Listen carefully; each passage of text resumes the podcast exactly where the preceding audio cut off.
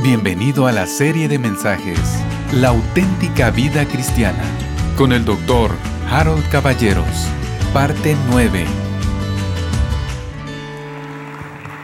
Tomamos nuestras Biblias, queridos hermanos, y las abrimos en el capítulo número 3 del libro de Génesis.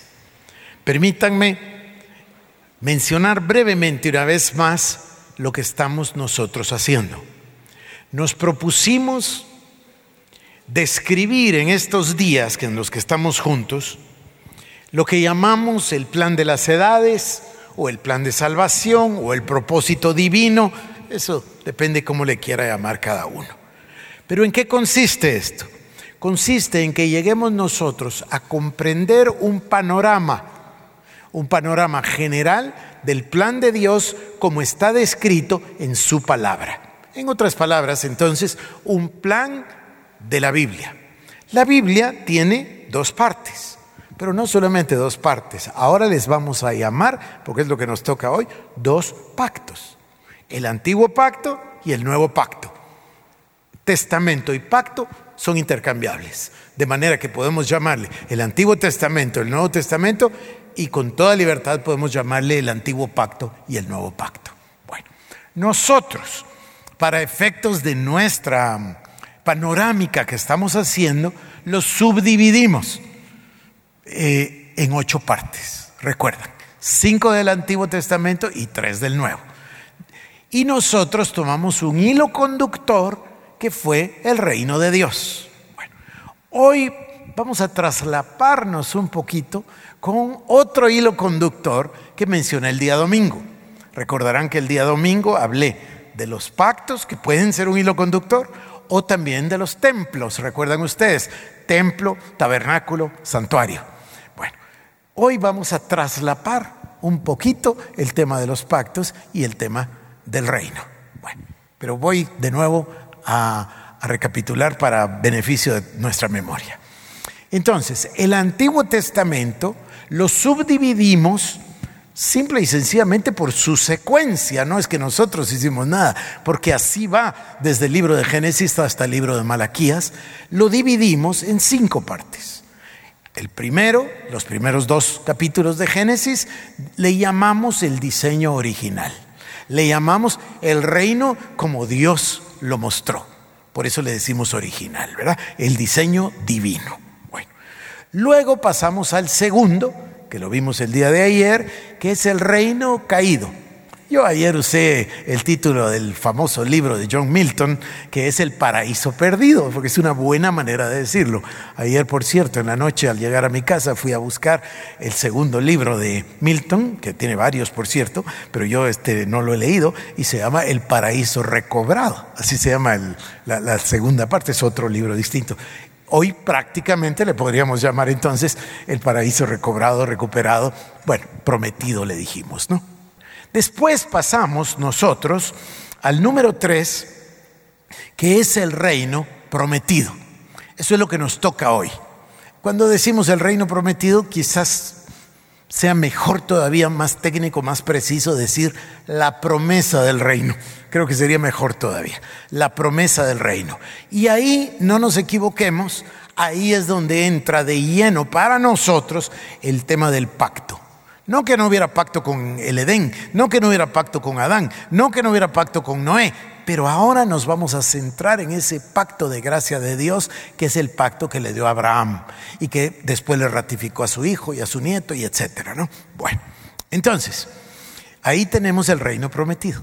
Después tenemos nosotros el reino parcial, es decir, la ejecución, la vida de Israel.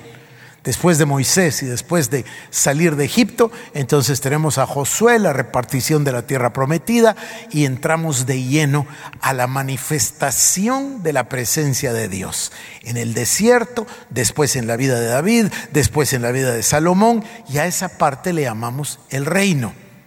Es un reino manifiesto pero le pusimos también la palabra parcial, porque es un reino parcial en el sentido que, por así decirlo, convivía al mismo tiempo con el pecado, con la rebelión, con la rebeldía del pueblo de Israel, que una y otra vez le falló al Señor. Este reino terminó como ya dijimos nosotros con la secuencia. Cuando hay desobediencia hay maldición.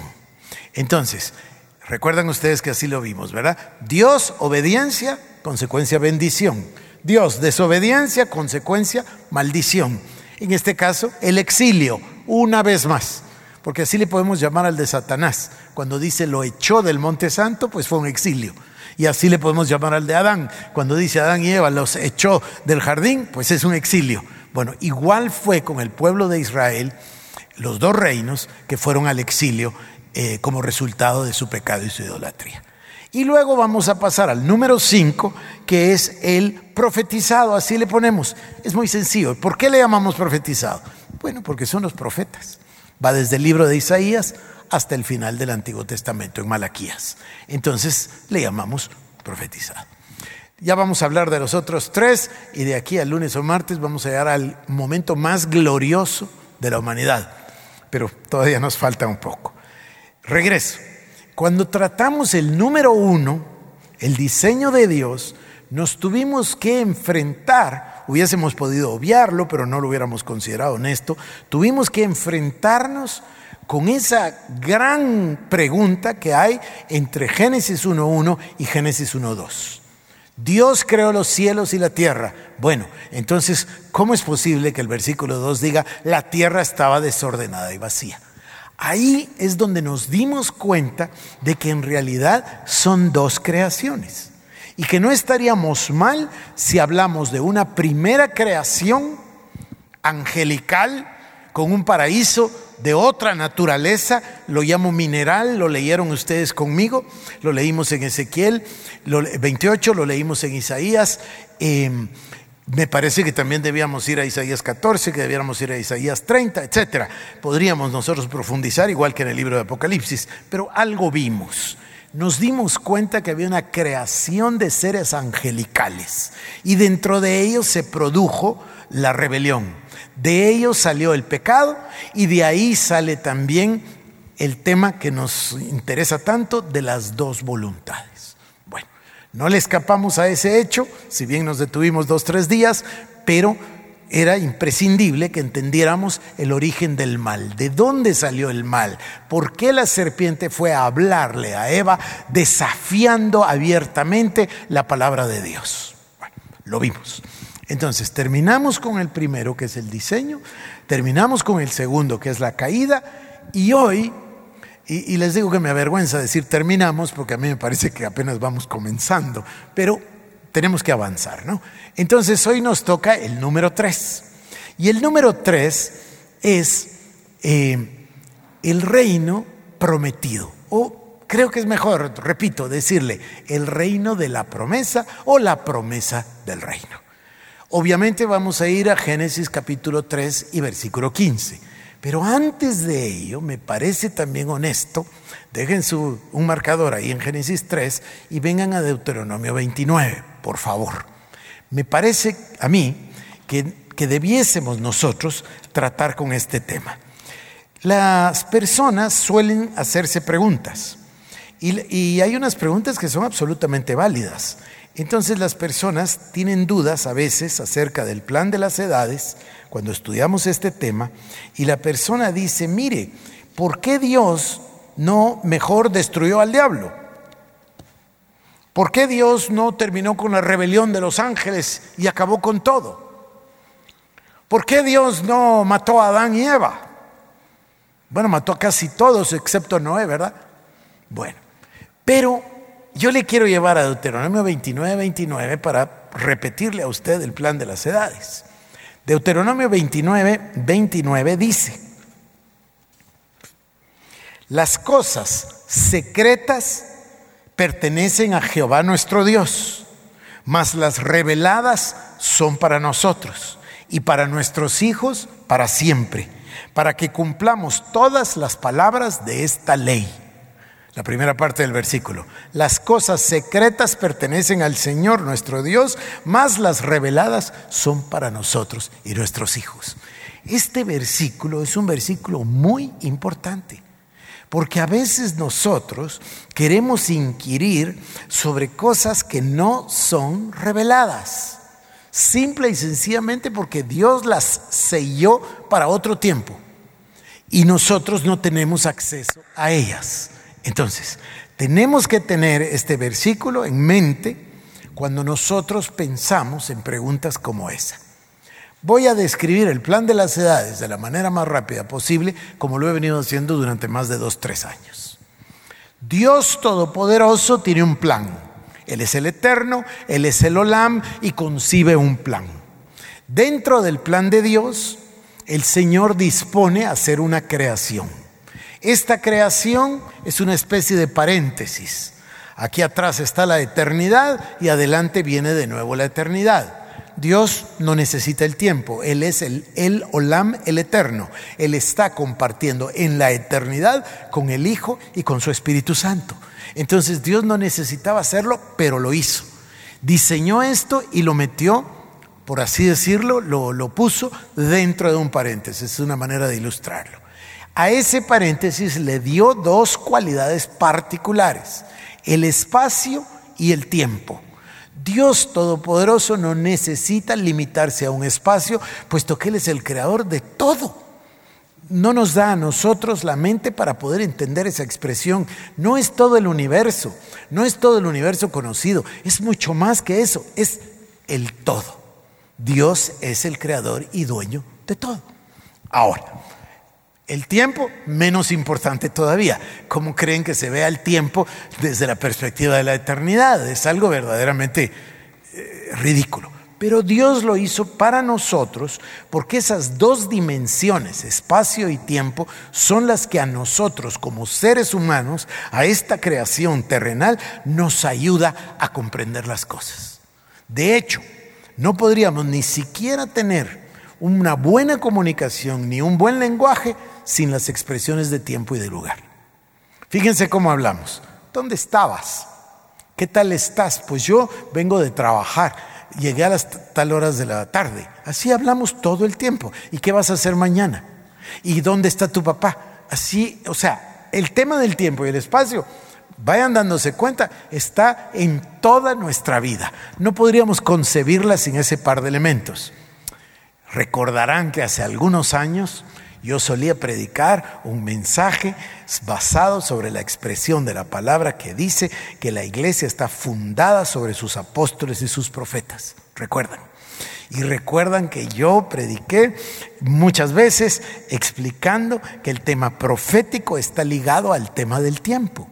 Ya lo hablamos ayer o anteayer, refiriéndonos al lenguaje mixto, la figura literaria, la figura del lenguaje que Dios, el Espíritu Santo, usa cuando inspira a los profetas y les encontramos hablándole al rey de Babilonia, hablándole al rey de Tiro, etcétera, a alguien contemporáneo, pero pronto sin pausa y sin previo aviso, pasan a hablarnos de cosas escatológicas que pueden pasar en el distante futuro o en el distante pasado.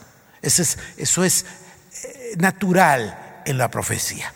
Cuando nosotros hablamos del apóstol, nos damos cuenta que así como el elemento del tiempo le pertenece al profeta, el elemento del espacio le pertenece al apóstol.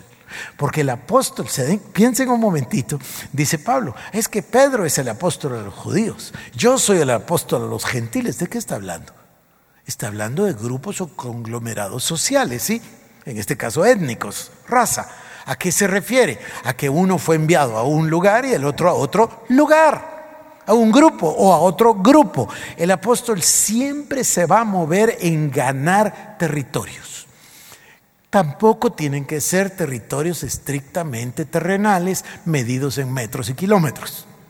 Hay territorios que no necesariamente son medidos con un, metro. Por ejemplo, los medios de comunicación. Pues son un territorio o no? Además es importantísimo, pero no se miden metros. Y hay muchísimas cosas, hay muchísimas cosas. Hay apóstoles misioneros, hay apóstoles para territorios, hay apóstoles para etnias, como en este caso judíos y gentiles. Uf, el apóstol está ligado al tema del territorio. Regreso a mi concepto porque me estoy perdiendo, suelo hacer eso de irme por las ramas. Entonces Dios toma un paréntesis que lo caracterizan estos dos elementos del tiempo y del espacio y parte de la palabra principio. Dice, en el principio Dios creó los cielos y la tierra. O sea, Antes no había principio, porque en la eternidad ni hay principio ni hay fin. Pero como Él quería darnos esta característica del tiempo, entonces Él usa la expresión en el principio, así comienza la Biblia. En el principio, Dios creó los cielos y la tierra. Entonces, estos cielos y esta tierra tienen un principio. Cuando habla de, no de la bueno, también habla de la serpiente tortuosa, pero cuando habla del diablo o cuando habla del querubín protector, se recuerdan que leímos que fue creado. Entonces él también tiene un principio. De hecho, también tiene un fin, ¿verdad? Ustedes lo saben, va a ir al lago de fuego por los siglos de los siglos. Pero entonces, ese es el elemento del tiempo. Dios, dice la palabra, que crea al ser humano a su imagen y a su semejanza. Y con esto comienza lo que solemos llamar el plan de las edades. Entonces, el, el plan sigue avanzando y llega hasta lo que nos toca hoy. Dios escoge un hombre, Abraham. No nos da la palabra de Dios grandes explicaciones de por qué lo escoge. No nos dice de sus virtudes, no nos explica gran cosa. Lo que sí nos dice es que Abraham le creyó a Dios. Y esto le fue contado por justicia. O sea que fue por fe. Pero me estoy adelantando a mí mismo. Sigo. ¿Para qué quería Dios a Abraham o Abraham? Para sacar de él un pueblo. Esto lo hizo de una manera absolutamente milagrosa para que no fuera humano, porque lo que proviene de la carne, ¿se recuerdan de ayer? En cambio, lo que proviene del Espíritu es para vida y paz. Entonces, Dios sabía que Saraí no podía concebir hijo. Dios sabía que Abraham y Saraí eran una pareja estéril que no podía tener un hijo en lo natural. Y Dios espera pacientemente hasta que cumple 75 años y le da la promesa. Y después Dios espera 24 años más para que la promesa se realice. De manera que este hijo, llamado Isaac, por supuesto, este hijo que habría de nacer, es realmente un prodigio, un milagro, sobrenatural. No había manera de que esto fuese natural. Y Dios Todopoderoso toma a Isaac. En cierto modo, creo que no estaríamos mal si dijésemos que el verdadero primer hebreo o primer judío es Isaac, no Abraham, ¿verdad? Porque Abraham venía de Ur de los Caldeos. Pero eso es irrelevante, es anecdótico. Entonces, de Isaac, que por cierto, Dios hace un pacto con Abraham o Abraham, se lo repite a Isaac y después se lo va a volver a repetir o, ratificar, más bien en mejor palabra, a em, Jacob. Entonces, saca Dios de los lomos de Abraham, por así decirlo, un pueblo. ¿Cuál es el objetivo divino? El objetivo divino era que su hijo viniera de un pueblo particular de origen sobrenatural y divino. ¿Por qué no hubiese podido tener entonces a, un tataranieto del faraón? O podría ser que Jesús viniera de Ur de los Caldeos. O podría ser que Jesús hubiese sido fenicio. Pero no, no, no, no, no. Dios no quería a todos los pueblos de la tierra. Dios quería el suyo. Sobrenatural, divino. Entonces lo saca de una manera sobrenatural, como un prodigio. No usa la palabra milagro, usa la palabra prodigio. Y lo saca de los lomos de Abraham. Y ahí genera un pueblo que nosotros llegamos a conocer como el pueblo de Israel, el pueblo judío, los israelitas, como ustedes le quieran llamar. Y Dios con paciencia de ese pueblo, Él sabe que ahí, de, de la tribu de Judá, del linaje de David, va Él a traer a su Hijo. Entonces, Cristo que está con Dios, porque el verbo era Dios y el verbo estaba con Dios, entonces Cristo que va a cumplir su, parte de, ese pacto, de ese plan divino, Cristo va a venir a la tierra y a siendo Dios y a tomar forma humana, forma de hombre, y no de hombre, sino que de siervo y se humilla hasta la muerte, y no solo de muerte, sino que de cruz. Eso ya, ya lo leímos. Entonces Jesús va a venir y va a ser parte de ese pueblo. Dios levantó un pueblo para, para sacar a su propio hijo. Bueno, y luego Cristo viene, y esto es un énfasis tremendo que nos toca a nosotros la semana próxima, que es Jesucristo viene a la tierra con una misión exacta, precisa, particular. Los suyos no le recibieron, dice, porque no llegaron a entender la perspectiva de lo que él venía a hacer. Ellos querían un rey natural. Yo no los culpo, estaban viviendo en lo natural. Entonces ellos querían un rey que viniese y destronase a César y que fuera el rey de los judíos. Yo no, a veces las personas y los predicadores se burlan, yo, yo no, no, no lo creo. Es difícil de que ellos lograran verlo. Me refiero al pueblo. Los estudiosos de la palabra, los escribas, los fariseos, etcétera, es otro tema, porque está profetizado en todo el Antiguo Testamento. Y de hecho, el Señor Jesucristo comienza en el Evangelio, según San Marcos, capítulo 1, versículo 15, con esta expresión, ¿verdad? El tiempo se ha cumplido. El reino de Dios se ha acercado a vosotros. O sea, está clarísimo. Pero claro, clarísimo cuando lo vemos de, adelante para atrás. Cuando ellos lo vivieron, no, no veo que estuviese tan claro. Verlo de aquí para atrás y con la palabra en la mano es mucho más fácil. Bueno, sigo. Cristo viene a la tierra, ya lo vimos, es la humildad que desciende del cielo. ¿Qué quiere decir Murray con la humildad? ¿O qué queremos decir al exponerlo? Es la antítesis, precisamente el opuesto, 100% contrario al pecado de Satanás. ¿Están conmigo? El pecado del querubín protector es que se enalteció, se llenó de corrupción, ya lo leímos. Entonces, eso se le suele llamar, y que muy bien llamado, orgullo. Entonces, Cristo Jesús es exactamente el opuesto, la antítesis del orgullo. ¿Cuál es la antítesis del orgullo? La humildad. Pero aquí hay una segunda expresión que leímos ayer en el capítulo 6 de Miqueas, y es el tema de la humillación. Y ahora les voy a llevar a otro concepto maravilloso, más allá de la humildad y la humillación, que es la autohumillación. Dice, Él, sin tomar el ser hecho como Dios, como cosa a que aferrarse, se despojó de su gloria y tomó forma de hombre, forma de siervo, y se humilló. Él, eso es auto, humillación. Y se humilló hasta la muerte y muerte de cruz. Bueno, aquí esta palabra auto me da lugar para un concepto que es muy importante y profundo. No solo hablamos de autohumillación, que creo que eso ya está claro, es el autosacrificio. Y esta es la palabra importante, sacrificio. Cristo Jesús vino a la tierra y en su vista, en su panorama, en su perspectiva, creo que eso, su visión, estaba la cruz del Calvario.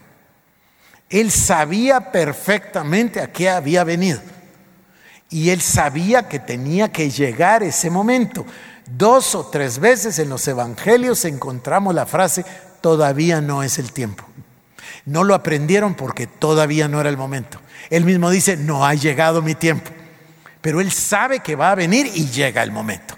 Y encontramos al Señor orando, despojado de todo, dice, y esto creo yo que es la oración más importante en realidad de toda la Biblia, Señor, si es posible que esta copa pase de mí, que así sea, pero que no sea mi voluntad, Padre, sino la tuya.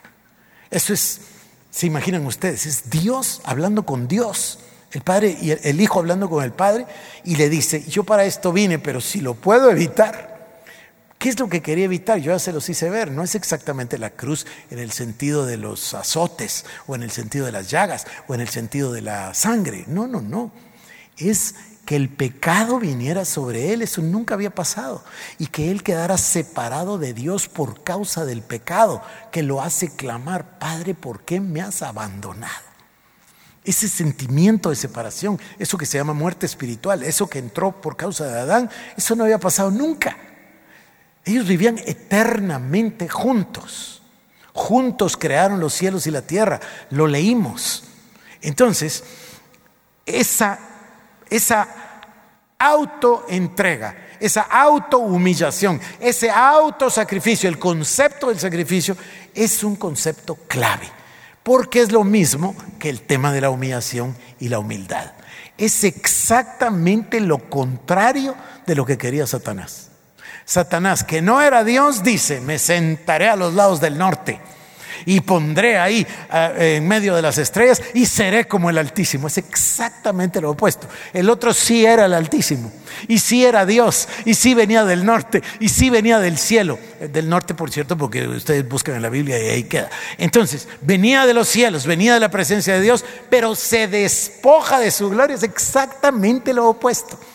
Piensen un momentito, porque con nosotros, ya en nuestra vida diaria, en este tema de la vida cristiana auténtica, esas dos voluntades, esa disyuntiva, esa bifurcación, esos dos caminos están siempre delante de nosotros. Continúo. Cristo fue a la cruz del Calvario, murió, y desde la cruz Jesús reina. Es el trono en realidad la cruz. Allí en la cruz pasan dos cosas bueno, muchas, pero mejor voy a subrayar más de dos. Sucede esta que es tremenda. El pecado viene sobre él, todo el pecado de nosotros, dice la palabra, para que su justicia viniese sobre nosotros. Esto se le suele llamar, estas son palabras de Derek Prince, por cierto. Uy, hace muchos años de eso. A esto se le suele llamar el intercambio divino. Su justicia por mi pecado. Su sufrimiento por mis enfermedades, su bendición por mi maldición. ¿Se dan cuenta de esto? Por eso se le llama el intercambio divino. También se le llama en teología doctrina de la imputación. O sea, su justicia fue imputada a nosotros. Imputación es un término contable. Es decir, nos fue apuntado en la columna nuestra. Eso es lo que quiere decir. Lo que le pertenecía a él nos lo puso en nuestra cuenta. Eso quiere decir imputación. Pero divino intercambio o intercambio divino como que es más fácil para nosotros de captar. Bueno, entonces, sucede que ahí Él se lleva nuestro pecado, sucede que ahí Él abre la puerta para que exista algo que no existía, que se va a llamar la iglesia y que eventualmente se va a llamar, se va a llamar la novia y que eventualmente va a ir a las bodas del Cordero. Pero hace otras cosas ahí, maravillosas. ¿Qué les parece esta? Toma el acta de decretos que nos era contraria y la anula clavándola en la cruz.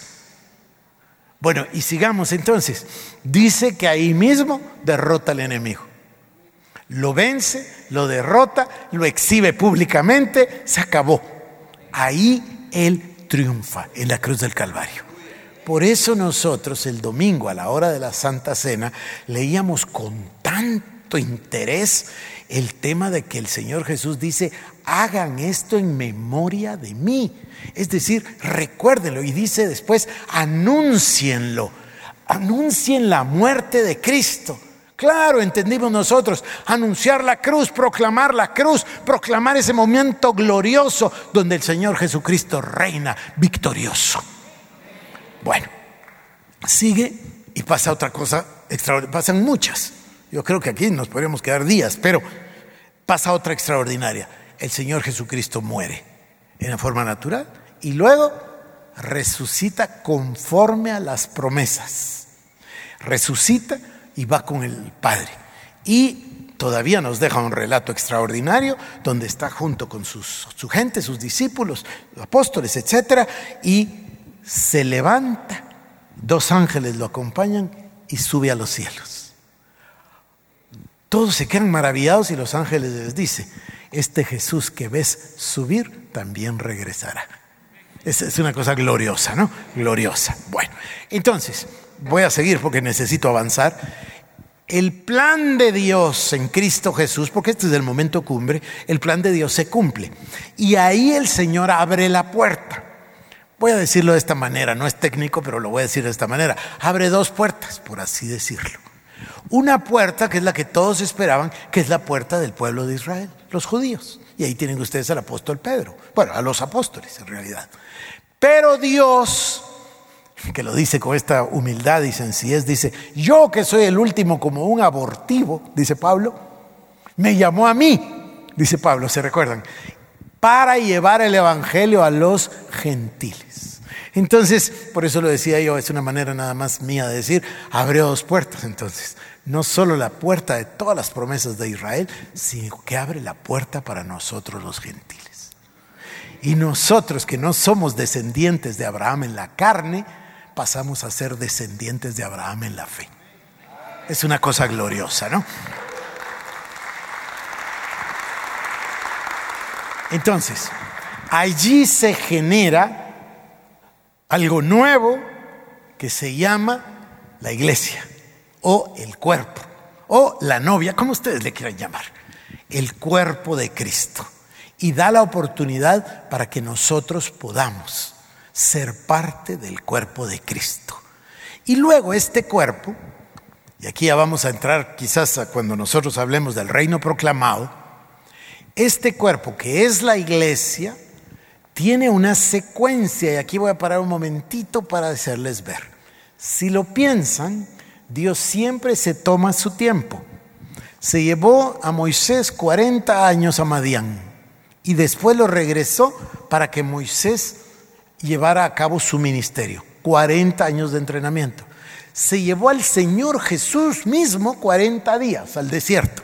¿Recuerdan ustedes? Fue tentado por el diablo.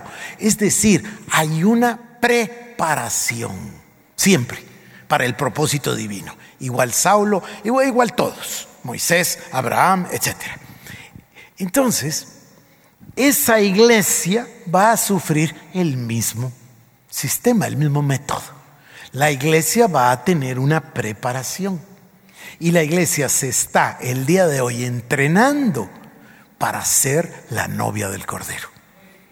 Por eso yo les mencionaba ayer a, Paul Wilheimer y les sugería que lo lean. Es, muy bueno en ese punto particular. Es excelente, de lo mejor que hay, en ese punto particular. La iglesia va a pasar, él dice, Wilheimer, a través de la guerra espiritual para entrenarse para reinar. Porque ¿dónde va a aprender a reinar? Ya, ya, ya no da tiempo porque ya va a reinar desde el primer minuto.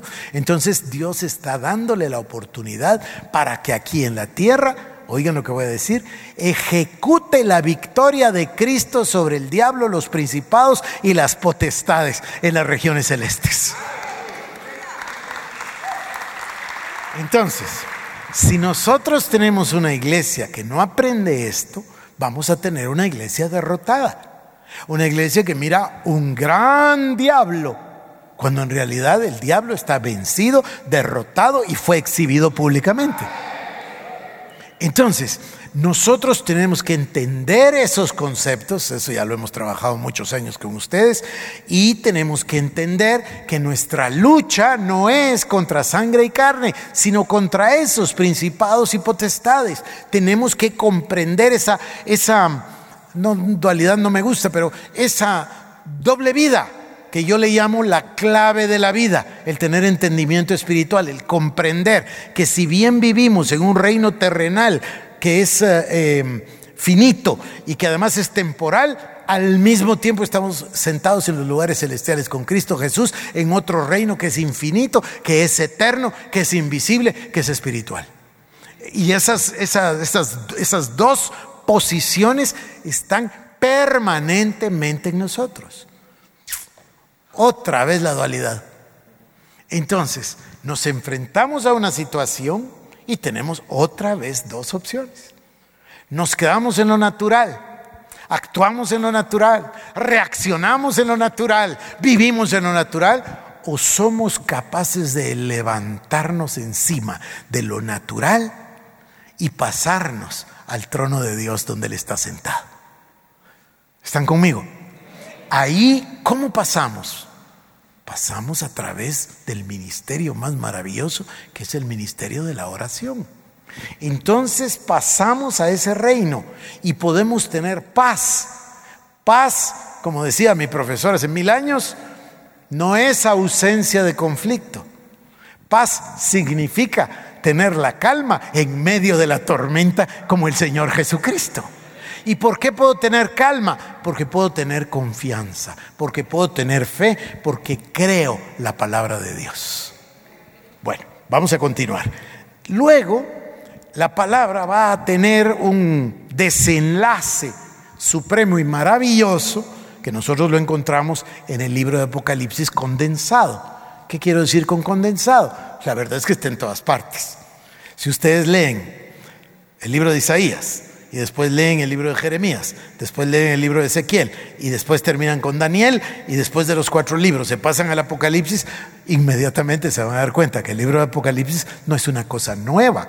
El libro de Apocalipsis, la revelación de Jesucristo, es el compendio de todo lo profetizado. Eso lo van a encontrar y se van a percatar.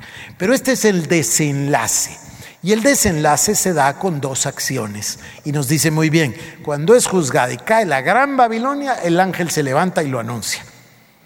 Ha llegado la hora de las bodas del Cordero.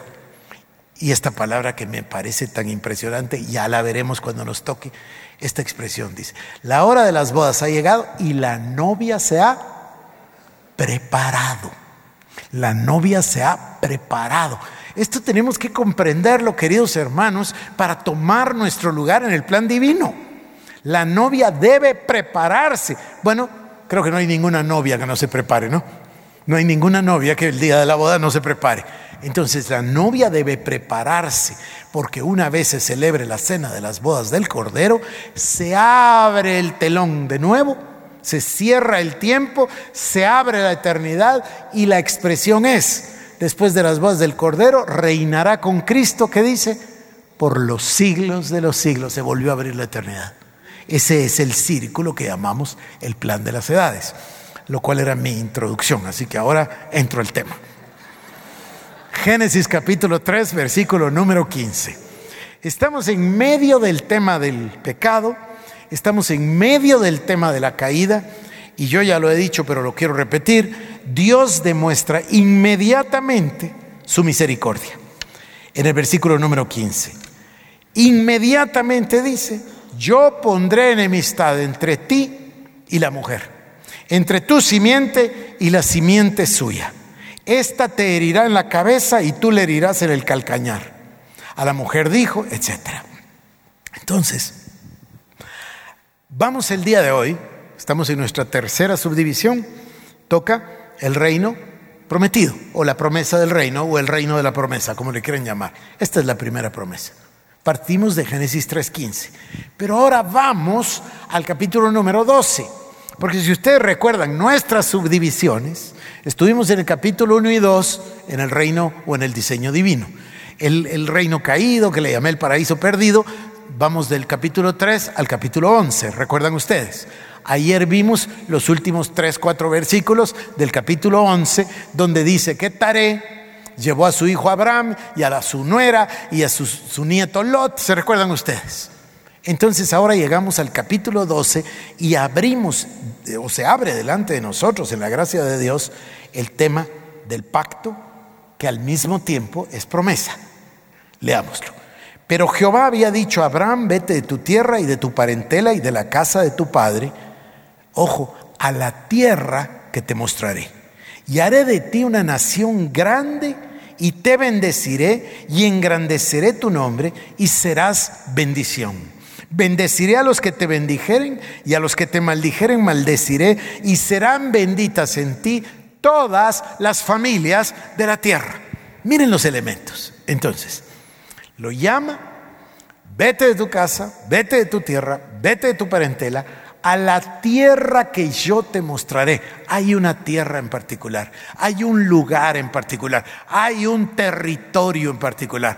¿Se recuerdan cuando les mencioné que en la doctrina del derecho internacional, para que exista un país, tiene que haber tierra, tienen que haber un ordenamiento jurídico y tienen que haber unos habitantes? Bueno, es igual, si se dan cuenta, salió de aquí. Entonces, primero le dice, vete a la tierra que yo te mostraré. Le da un lugar. Por supuesto, ahora nosotros sabemos que es la tierra de Canaán. Él cuando salió y le creyó a Dios no sabía dónde iba. Sin embargo, Dios lo había planeado y le dice, te daré una tierra. ¿Cuál es otro elemento? Dice así, haré de ti una nación grande y te bendeciré. Engrandeceré tu nombre y serás bendición. Bendeciré a los que te bendijeren y a los que te maldijeren maldeciré. Y serán benditas en ti todas las familias de la tierra. Entonces, tenemos a Dios, ahora tenemos una tierra, ahora tenemos unos habitantes, unas familias, ¿sí? ¿Y cuál es el, factor dominante? Ya tenemos a Dios, ya tenemos tierra, ya tenemos familia, el factor dominante es y te bendeciré. Y además pone a Abraham y a su descendencia como el centro de la humanidad, hasta el día de hoy. Eso es permanente. Eso está hasta el día de hoy. Dice, todos los que bendijeren a tu descendencia, ¿de qué está hablando? Del pueblo de Israel. Todos los que los bendijeren serán bendecidos. Y todos los que los maldijeren serán maldecidos. Entonces, lo coloca como el, a ver si puedo decir esta expresión, piedra de toque. Lo coloca como el centro del universo. Es decir, el que los toque a ellos para bien, recibirá bien. Por supuesto, es la misma ley de la siembra y la cosecha que ya vimos ayer en Génesis y también la vemos en Gálatas 6.7. Es la misma ley. Pero los que los bendigan serán bendecidos. Y los que los maldigan van a recibir maldición. Entonces, vamos ahora al capítulo 17. Y dice, era Abraham de edad de 99 años cuando le apareció Jehová y le dijo, yo soy el Dios Todopoderoso anda delante de mí y sé perfecto. Y pondré mi pacto entre mí y ti, y te multiplicaré en gran manera. Entonces Abraham se postró sobre su rostro, y Dios habló con él diciendo, He aquí mi pacto es contigo y serás padre de muchedumbre de gentes. Y no se llamará más tu nombre Abraham, sino que será tu nombre Abraham, porque yo te he puesto por padre de muchedumbre de gentes. Y te multiplicaré en gran manera y haré naciones de ti y reyes saldrán de ti y estableceré mi pacto entre mí y ti y tu descendencia después de ti en sus generaciones por pacto perpetuo para ser tu Dios y él tu descendencia después de ti. Y te daré a ti y a tu descendencia después de ti la tierra en que moras, toda la tierra de Canaán, en heredad perpetua, y seré el Dios de ellos. Dijo de nuevo Dios a Abraham, en cuanto a ti guardarás mi pacto, tú y tu descendencia después de ti, por tus generaciones. Este es mi pacto que guardaréis entre mí y vosotros y tu descendencia después de ti será circuncidado todo varón de entre vosotros. Abraham estaba aún delante de Jehová. ¿Se dan cuenta? Entonces, nosotros el domingo avanzamos en este tema diciendo lo siguiente. Pues había un pacto allá en el Edén, un pacto con Adán, se recuerdan, ¿verdad? Lo bendijo y le dijo fructificad y multiplicaos y sojuzgad la tierra. Es el pacto con Adán. Más, adelante vuelve a repetir el Señor, lo ratifica en el capítulo 2, el versículo 15 y dice, lo puso en el huerto del Edén para que lo guardara y lo labrara. ¿Recuerdan eso? Sí recuerdan, bueno, está bien, está bien. Esto es muy interesante porque dice que hay dos mandatos para el ser humano, que lo guardara y que lo labrara. Uno es una figura pasiva, guardar proteger, preservar. El otro es absolutamente activo, cultivarlo, hacer, obrar. Bueno, esto sigue vigente. Es exactamente lo mismo que el Señor le dice a la iglesia. Sois la sal de la tierra y la luz del mundo. ¿Para qué sirve la sal? Para guardar, para preservar, para conservar. ¿Y para qué sirve la luz? Dice la palabra de Dios que la luz va a triunfar sobre las tinieblas y las tinieblas no prevalecerán sobre ella. Eso, o sea, sigue vigente el mismo pacto. Bueno, hablamos entonces del pacto del Edén, del pacto de Adán y pasamos al pacto de Noé. No necesito leerlo, lo leímos ayer. El pacto con Noé dice, no voy a volver a destruir la tierra. Y voy a poner una señal y pone el arco por señal. Lo recuerdan ustedes. Después nosotros pasamos directo para acá, al pacto con Abraham. Ahora, este pacto viene siendo lo más importante en realidad para nosotros. ¿Por qué? Porque este es el pacto de la gracia, este es el pacto de la misericordia de Dios. Esta es, para que ustedes sepan, un pacto es un convenio, un contrato o una declaración que en la mayoría de los casos, de los 285 casos que, que se usa la palabra en la Biblia, más treinta y pico de casos adicionales, en muchísimos de esos casos el pacto es una declaración unilateral de parte de Dios. Dios extiende su gracia. Dios extiende su misericordia. Él llama a Abraham y, yo haré esto y te bendeciré. No sin prerequisitos. Eso se nos olvida. Esa es la hipergracia. Ah, entonces Dios va a hacer todo eso. Oh, oh. Y no decía, anda delante de mí y sé. Perfecto. o sea, yo entiendo que no es por obras, pero que no se les olvide, no es la ley ni tampoco es la antiley. O sea, tenemos que caminar en medio. El tema de las obras es importante. Él preparó de antemano buenas obras para que anduviésemos en ellas. Él nos va a juzgar por sus obras. El tema de las obras está ahí. No es que lo eliminemos. Claro, no es que por esas obras se llegue a la salvación. Tal vez lo digo de la manera que lo expresa Cecilia. La salvación es gratis, pero al día siguiente se necesita toda tu vida. ¿Me explico? Es decir, la salvación es por fe, pero las obras vienen al día siguiente. ¿O acaso me puedes mostrar tu fe sin obras? Porque la fe sin obras es muerta. Muéstrame tu fe por tus obras, dice. Entonces ahí hay un balance perfecto. Voy a continuar y ya voy terminando.